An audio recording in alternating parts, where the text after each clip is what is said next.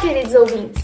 Fiquem agora com a segunda parte do episódio 39 e descubram de qual lado as Júlias estão.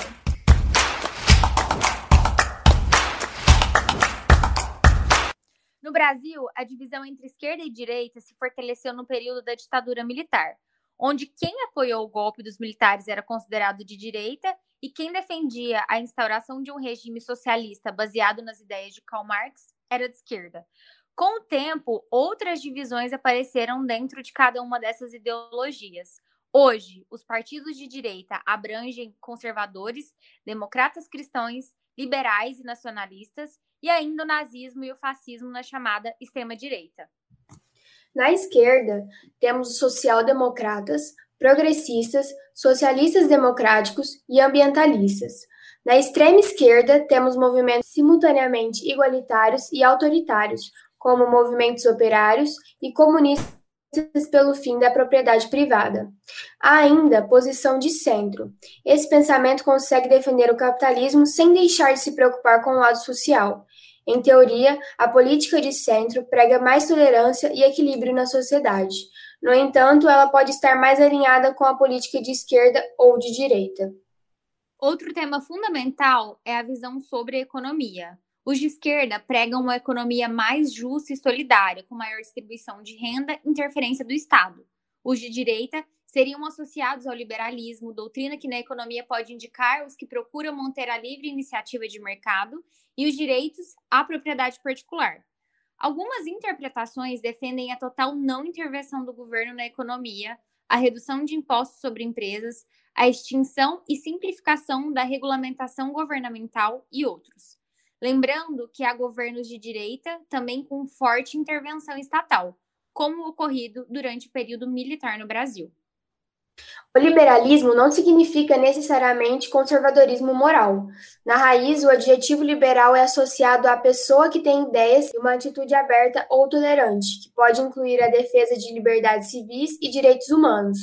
Já o conservador seria aquele com um pensamento tradicional.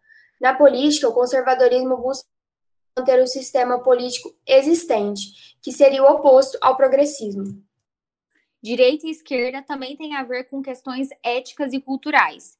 Avanços na legislação em direitos civis e temas como casamento LGBT e legalização das drogas e aborto são vistas como bandeiras da esquerda, com a direita assumindo a defesa da família tradicional, no que nos faz perceber que esses conceitos são mais flexíveis hoje em dia. E aí, eu preciso lembrar de uma coisa, assim, bem 2018, na época em que o Partido Novo, ele assim, ele surge como um novo salvador da pátria.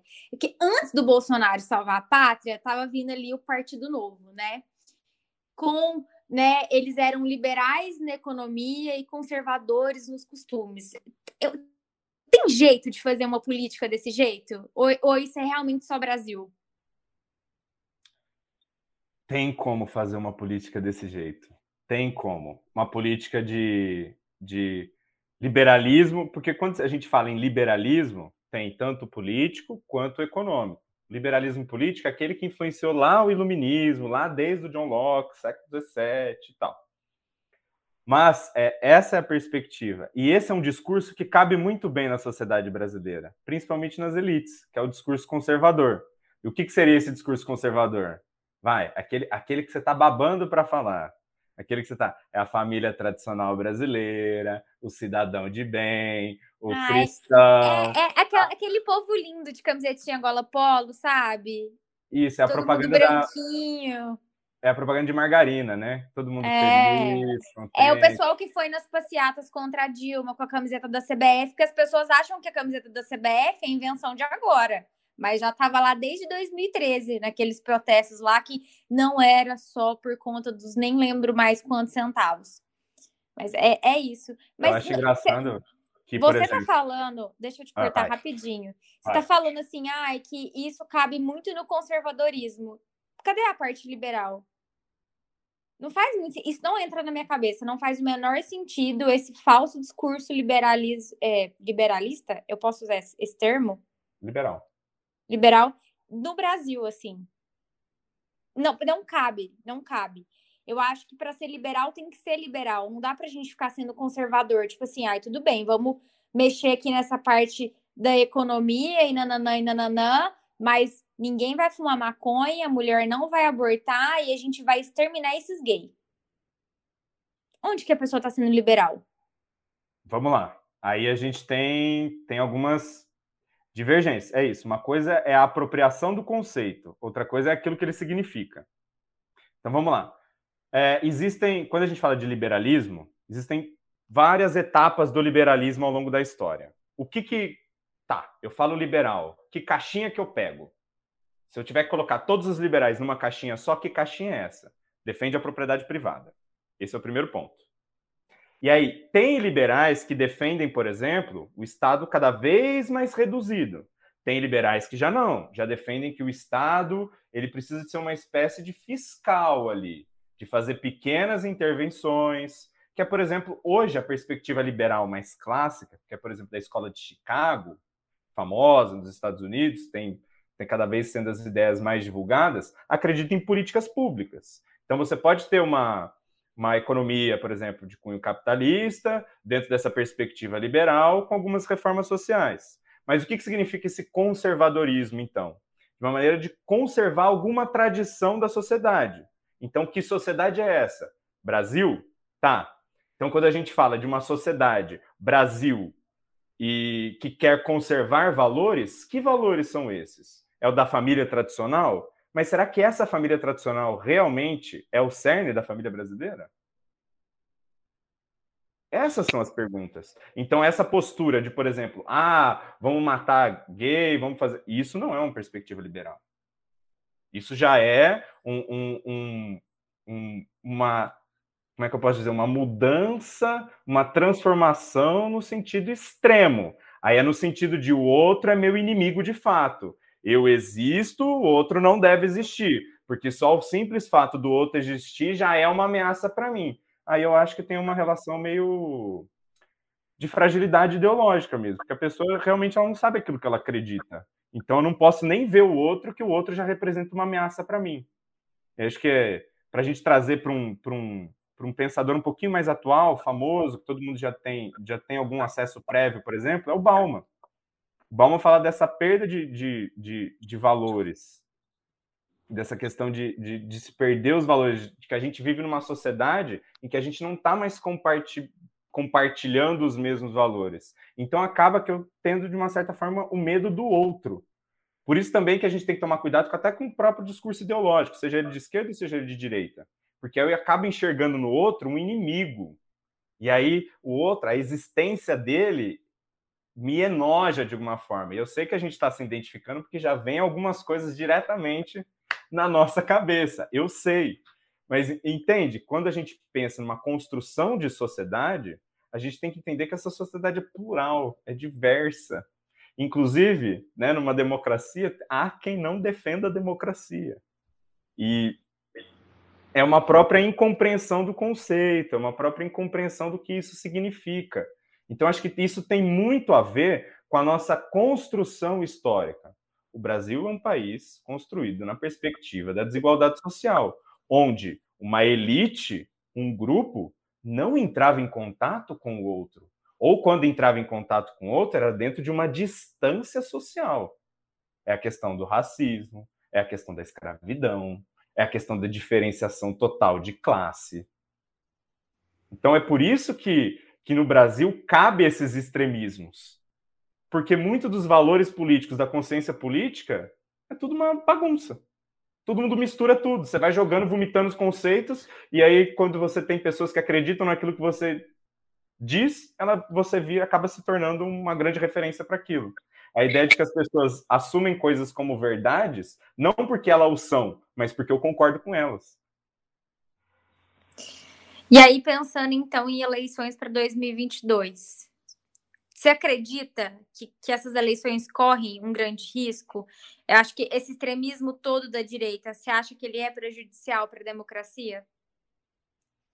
É. É prejudicial. A gente já falou aqui no, no podcast sobre, no episódio de hoje, sobre esse aparelhamento militar sempre atrelado ao Estado brasileiro, e a gente está vivendo um governo que está é, aparelhando cada vez mais, militarmente. E é importante salientar que os militares não estavam fechados com o Bolsonaro antes das eleições. Quem faz com que os militares fecham com o Bolsonaro, porque tem muita gente da ala militar que não concorda com o Bolsonaro. Eu acho ele o que a gente acha. Mas é o Mourão. O Mourão que é o cara. O Mourão que é o cara político lá dentro. Entende? Apesar dele ser um estúpido politicamente falando, agora lá dentro da esfera militar, ele tem uma certa representatividade ali. É ele que mantém essa questão unida. Eu tenho medo. Eu acho que vai acontecer um golpe. Para ser muito sincero, eu não sei se aí é a minha esperança falando, a minha fé falando em alguma coisa, mas eu acho que não vai acontecer um golpe. Eu, sinceramente, eu acho que não vai acontecer. Mas tenho medo que aconteça e acho que a gente tem que ficar constantemente alerta com relação a isso. Eu acho que o Brasil tem instituições democráticas sólidas. Sólidas. O problema do Brasil é uma apropriação privada dessa democracia. A democracia existe, mas ela primeiro existe para mim, para depois existir para o outro. Acho que esse é o grande problema. E assim, o risco do golpe militar, o risco das eleições, já se falava com o Temer lá. Quando surge o impeachment da Dilma, o Temer assume, já se falava que talvez as eleições de 2018 não se colocam. E eu quero trazer uma outra reflexão. Eu não sei, eu não consigo entender, eu não consigo olhar para o Bolsonaro. Agora é um desabafo, meu. Eu não consigo olhar para o Bolsonaro e ver uma mente brilhante por trás de alguma coisa. Eu não consigo. Eu não sei se é atuação, se é. Eu não sei, eu não, eu não consigo ver. Eu não consigo. Desculpa, não consigo. Não consigo ver ele como. Eu acho que ele foi colocado ali como um, um, uma peça de aparelhamento do Estado e colocaram uma marionete ali para todo mundo não tirando o fato, claro, que o Bolsonaro ele tem as suas questões milicianas, né? Que aí todo o aparelhamento dele no estado do Rio, toda essa ideia de violência, todo esse discurso. O Bolsonaro, a eleição do Bolsonaro, ela é sintomática em 2018, justamente porque ele desde muito tempo ele defende tortura, ele defende sonegação de imposto. O cara, o cara, ele é deputado, ele defende sonegação de imposto, velho. É como as pessoas não entendem realmente como essas coisas significam. Então, voltando ao, ao anterior desabafo da Júlia, é, é, eu vejo muitas vezes como uma escolha, mas também como uma, um tradicional desinteresse à política. Tem aquela famosa frase, né? No Brasil não se discute nem futebol, nem política, nem religião. Olha só que interessante esses três termos colocados simultaneamente, como se fossem iguais. Mas o que falta entender é que política, a palavra política vem de polis, de cidade, de convivência, de pessoas convivendo, né, de vivendo realidades, somos pessoas diferentes que compartilham o mesmo contexto. Né? No caso, antes era cidade, hoje é uma perspectiva nacional, Estado. É claro que ninguém vai ser igual a ninguém, mas a gente precisa ter uma estrutura mínima para que todos tenham uma, uma, uma perspectiva de uma de existência, digamos assim. E governos que não valorizam a existência, desculpa, não, não são governos bons. São governos para uma parte. E quando a gente fala de Estado, quando a gente fala de governo, a gente fala de um Estado, um governo que precisa governar para o bem comum, para o todo. E eu estou usando aqui conceitos de antes dessa ideia de direita e esquerda. Estou usando os conceitos lá do Aristóteles. Todo né? O homem é um animal político. Eu, eu gosto da precisão do Aristóteles. Animal político. Não tira essa perspectiva não natural. É um animal. Mas é político por quê? Porque você é a representação daquilo que você é, daquilo que você faz. Então, por exemplo, eu sou professor. Se eu chego na sala de aula e jogo papel no chão, é um ato político. Eu estou dizendo para os meus alunos indiretamente, eu sou a figura de autoridade ali. Eu estou dizendo indiretamente para os meus alunos que tudo bem jogar papel no chão. Sacou? Então é um ato, tudo é um ato político. Política se faz dentro da esfera política, a esfera política se faz na esfera da convivência.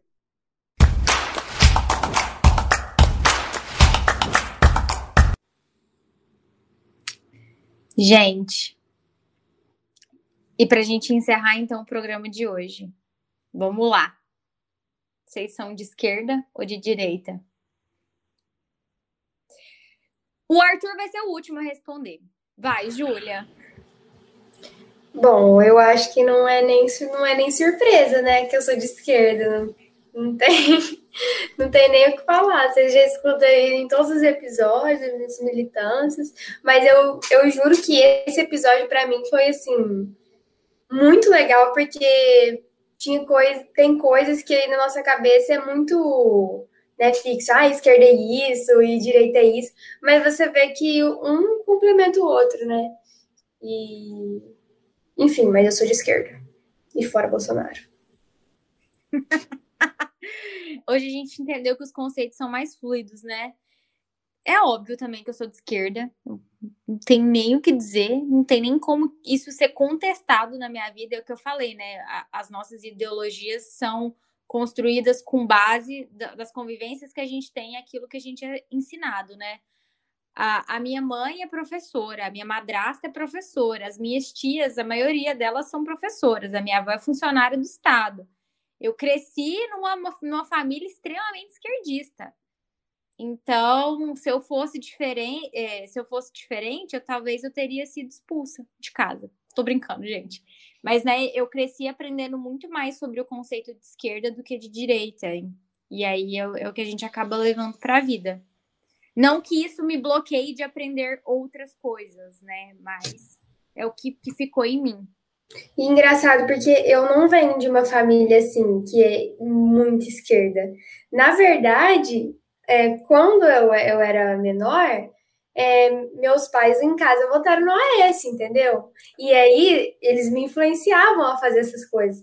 Mas depois que eu, eu cresci, e aí eu comecei a ler mais, a pensar mais nas coisas, né? Aí sim eu falei, não, o que, que eu tô arrumando na minha vida? E aí, nas eleições passadas, eu influenciei meus pais a votarem no Haddad. Olha só, que reviravolta. Amiga, me dói tanto, assim, quando eu escuto uma pessoa tendo votado no AS, porque pena, eu acabei de contar, né, minha história de vida, né, eu, a minha mãe é professora no estado de Minas Gerais, então imagino que, que o AS não representa para quem é de Minas, né, é a, é a desgraça do estado, era o Aécio Neves. Mas, pelo menos, ele não ganhou. E o Bolsonaro também não conseguiu provar a, né, entre aspas, fraude nas eleições. Mas é isso, Arthur. Conta pra gente. Você é de esquerda ou de direita? Não fale centro, eu vou bater na sua cara. eu acho que eu já me posicionei durante o programa. Eu sou completamente esquerda. A minha matriz de referência é esquerda. Para mim, não há qualquer tipo de possibilidade de mudança, qualquer tipo de possibilidade de sentido se não for a partir de uma promoção de justiça social. Até porque grande parte da sociedade não tem acesso à informação daquilo que ela sofre. Então, por isso que você precisa ter um órgão como o Estado para levar isso até ela, levar essa justiça. Ah, Arthur, você acredita na revolução? Você... Não, não, vamos, vamos, vamos reduzir um pouquinho. Mas nessa transformação que dá para fazer a partir de políticas públicas, a partir de uma, uma interferência do Estado, o Estado como sendo a função que o Estado deve ter, que é promover essa essas condições básicas para que a sociedade ali, os indivíduos dessa sociedade, vivam ali de maneira plena. Eu não, não consigo conceber uma sociedade em que, inclusive esse vai ser o meu desabafo, do, do desabafo Maju, eu não consigo conceber uma sociedade em que dentro de um restaurante tem gente comendo um prato de 10 mil e fora no sinal tem alguém lutando para comer uma comida no bom prato e tomar um corote para não passar frio à noite. Eu não consigo conceber isso. Então, a minha perspectiva esquerda vem desse lado humano. Eu sou antes um humanista, e por ser um humanista, eu me posiciono à esquerda. Então, eu acho que para mim não tem essa concepção. Enfim. É isso. Depois dessa, eu acho que o que, o que nos resta é a gente ir pro Me Conta, Ju.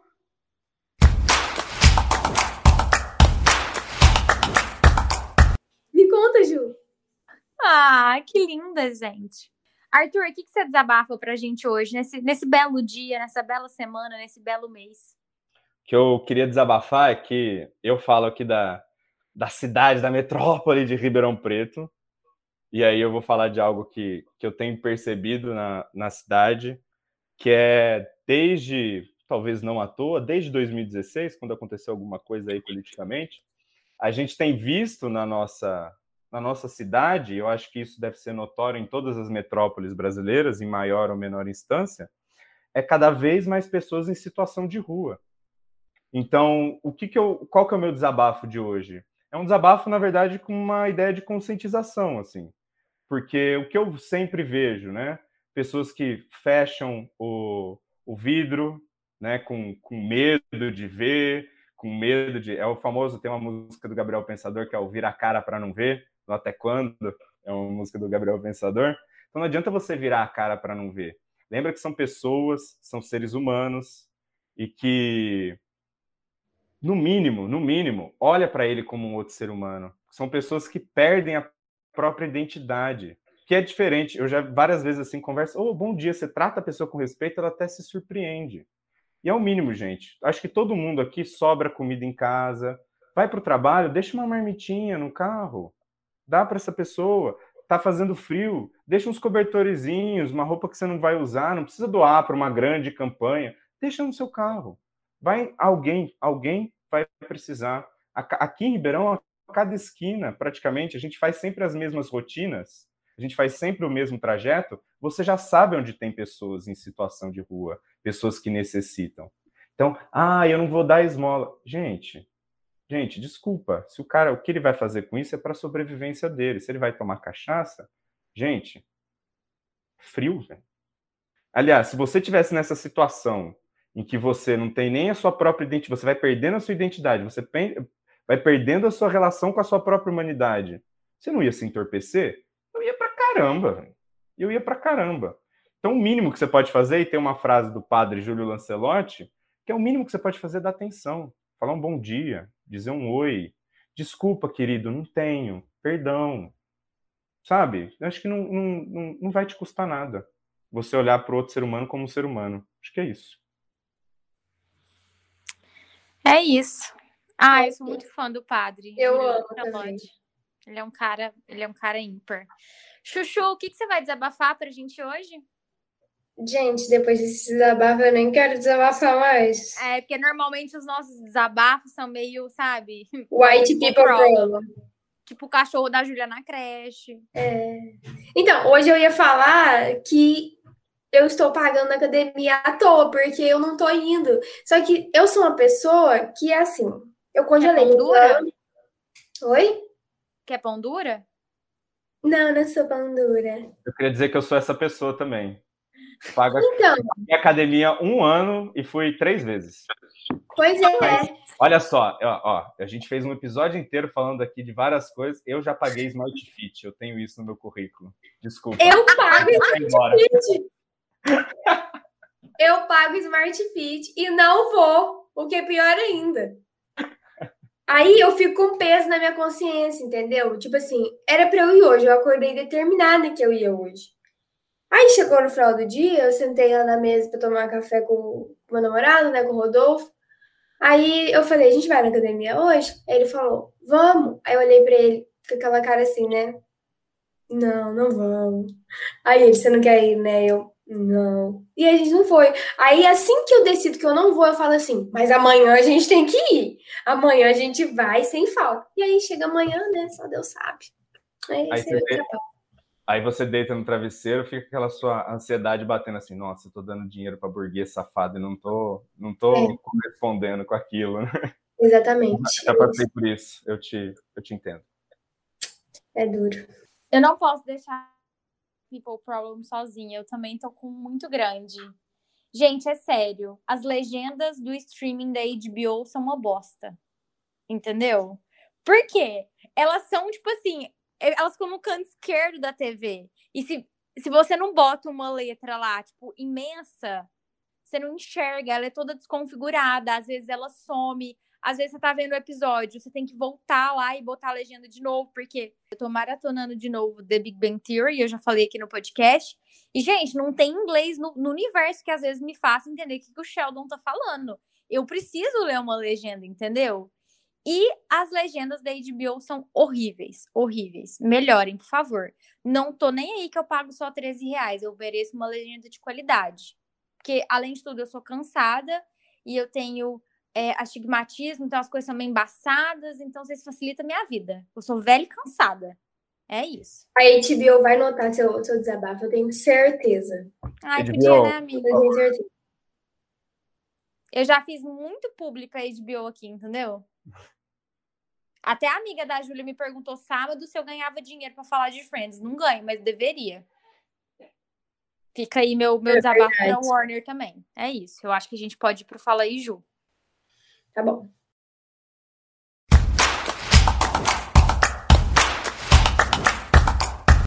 Fala aí, Ju. Arthur, o que você indica para os nossos ouvintes nessa manhã? Que manhã, gente? Nessa noite. Tô cansada. O que eu indico? Bom, eu vou, eu vou fazer duas indicações, pode ser?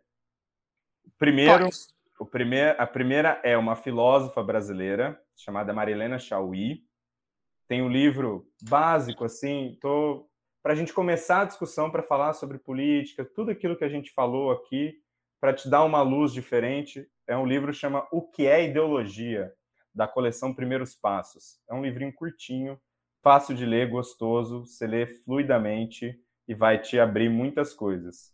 E um outro, que é se você quer escapar um pouquinho dessa entender política antes de entender o que é direito o que é esquerda, eu te recomendo um livro clássico da filosofia chamado Ética a Nicômaco do Aristóteles. É um livro que fala de valores, de envolvimento político, de relação com o outro, enfim, do ser humano como sendo um animal social, um animal político, e que a gente só se constrói a partir das nossas experiências também vivenciadas com o outro. Então, fica a, a minha indicação para vocês. Já que hoje a gente está num episódio aí sobre política, eu quero indicar para vocês um episódio do Mamilos, que é chama Quem Tem Medo do Comunismo. Eles tra elas trouxeram é, pessoas que produzem é, conteúdos comunistas para a internet. Elas trouxeram o Flávio Dino, que é o presidente do Partido Comunista aqui no Brasil. Uh, elas trouxeram cientistas políticos para discussão, para desmistificar todo esse lado maléfico aí do comunismo. Um episódio perfeito, como sempre, porque o Mamilos nunca erra, né? Cheio de conteúdo, cheio de pessoas legais debatendo o tema, sempre naquele método do Mamilos de construir pontos. Então, tem pessoas que têm pontos de vistas diferentes para falar sobre o assunto e eu acho que vale muito a pena ouvir. Júlia, o que você indica hoje para os nossos ouvintes? Gente, hoje eu vou indicar um Instagram do Movimento Sem Terra. Por que, que eu vou indicar o Instagram do Movimento Sem Terra? Porque antes de eu seguir eles, é, eu ouvia muita gente falar sobre o MST e falar assim, algumas coisas que não são verdade, sabe? É, as pessoas têm uma ideia muito errada do que é o Movimento Sem Terra. E depois que eu comecei a seguir, que eu comecei a entender também melhor, porque eu também não sabia direito, e eu escutava as pessoas falar e eu ficava, ah, mas eu acho que não é isso. Só que eu também não tinha certeza do que exatamente era. Aí depois que eu passei a seguir, comecei a assistir o, o, os conteúdos deles, ver o que eles postavam, eu entendi o, o que é. E, assim, é muito bom, é fantástico. Eu recomendo vocês seguirem também, quem tem alguma dúvida, quem acha que tem alguma ideia aí sobre, mas também não tem certeza, então segue lá, que é muito legal, gente. E é isso. É isso, pessoal. Chegamos ao fim do nosso episódio. Arthur, muito obrigada por todo o seu conhecimento, por todo, toda a sua contribuição, por toda a sua sabedoria milenar, sabe? Você trouxe aqui um que nerd, você trouxe uma alma do Goku para esse episódio de hoje, que eu jamais imaginaria que você fosse tão capaz de ter trazido o Goku para um podcast política. Eu acho que sim, além de você ter sido muito cirúrgico na sua contribuição, foi sensacional, foi sensa. Eu tinha que terminar desse jeito meio trash, porque foi, foi, foi muito legal. É, e a gente estava conversando, né? Você estava com medo do podcast ficar num formato de aula, ao invés de ficar num formato de bate-papo, e eu acho que a gente foi além, ficou muito, muito bom. Lógico, eu sou muito suspeita para. É, eu sou muito suspeita para falar, sou muito suspeita para falar. Eu agradeço e enalteço todos os convidados, com certeza, por isso que eu tenho menos moral ainda. Mas é, é, é o que eu sempre falo, é muito legal quando a gente tem convidados, quando a gente traz pessoas que podem é, falar sobre, né? Que aqui é o seu lugar de fala, você como professor de história, então é isso. Muito, muito, muito obrigada. E é muito legal quando a gente ainda aprende gravando, porque, nossa, é ah. é muito bom. A gente fica aqui conversando e vou aprendendo as coisas, né? Eu até pensei, gente, será que eu devo voltar para a escola de novo? É, mas foi muito bom. Eu me senti burra às vezes, mas é impressionante, né? Aí, menino, e o tempo voa quando a gente se diverte, né? Oi, é gente. É isso. Oi, gente, imagina. Eu que agradeço. Agradeço o convite. Agradeço a paciência, porque a gente já está um tempão aqui. agradeço porque né, eu sei que eu tenho a tendência a, falar bastante. Eu, eu, às vezes, ligo o modo palestrinha e falo com tranquilidade. Você pegou a referência, gosto muito de você. Eu peguei. Falo com tranquilidade e, e, e eu só tenho, só tenho a agradecer. Obrigado pela, pela disponibilidade de vocês, pela atenção de vocês, pelas trocas que a gente tem. E é isso, gente. O diálogo, ele é ele que é o grande transformador, né? Não tem que necessariamente, né, a, Ju, a Ju falou, voltar para a escola. Não, não vai para essa estrutura, não. Vai conversar com gente diferente, vai ver outras formas de enxergar o mundo. E aí a gente vai contribuindo cada vez mais. E, claro, já vou. posso fazer um jabá? Posso fazer Com um certeza. Esse é seu Pode. momento. Faça o seu publi. Vou fazer um jabá, então, gente. Eu tenho um, um canal no, no Instagram e no, no YouTube chamado Canal Canja. E lá a gente discute com bastante humor questões da sociedade brasileira.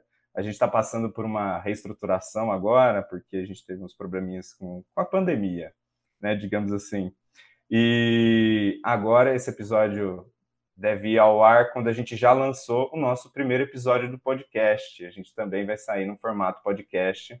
Nosso primeiro tema é Olimpíadas e é o nosso querido CanjaCast. Então segue a gente nas redes sociais, arroba canal Canja e fique atento às novidades. E muito obrigado a vocês, a todos os ouvintes e tamo junto, um beijo. É isso. Uh! É isso, muito obrigada. Ó, oh, Arthur, só para você não ficar muito empolgado, é porque assim, a gente tem um, um quê de positividade tóxica nesse podcast com os nossos ouvintes, porque, né, a gente adora um coaching, a gente adora uma frase motivacional. Eu ouvi a gente, a gente, a gente super acredita na rotina milagrosa da manhã.